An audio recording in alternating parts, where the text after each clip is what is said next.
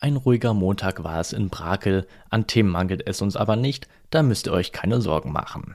Wir schauen zum Beispiel auf das Duell um den Stammplatz auf der rechten Seite und blicken rüber auf die Insel zu zwei bekannten Namen.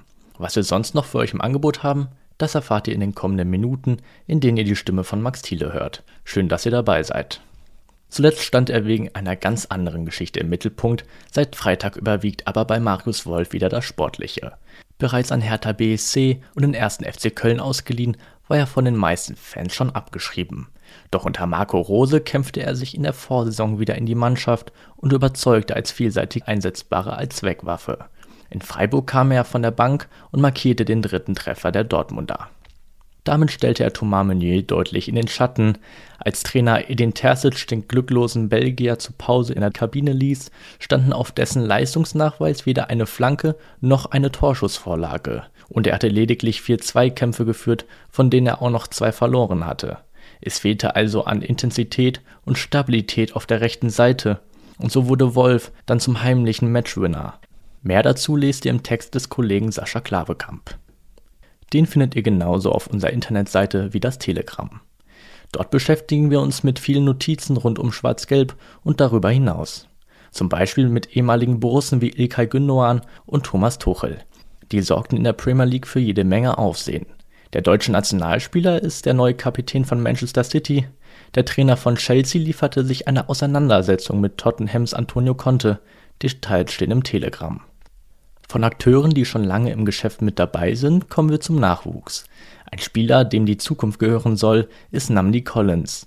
Er ist Abwehrchef der U19 und konnte beim Saisonstart gegen Schalke am Sonntag mal wieder komplett überzeugen. Ihm wurde nun auch eine neue Rolle zuteil. Ab sofort führt er das Team als Kapitän aufs Feld. Wo er sich schon verbessern muss und was genau von ihm erwartet wird, hat Cedric Gebhardt zu virtuellem Papier gebracht. Jamie Bino Gittens ist längst bei den Profis angekommen und feierte nun seinen 18. Geburtstag.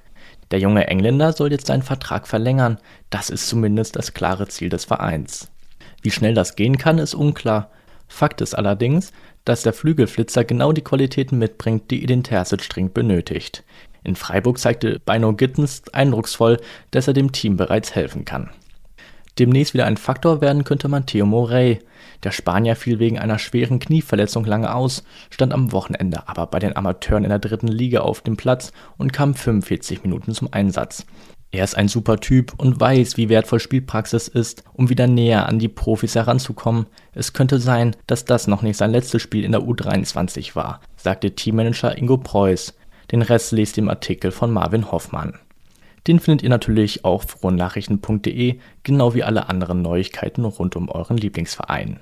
Gerne dürft ihr dort übrigens auch ein Plus-Abo abschließen für zahlreiche exklusive Inhalte.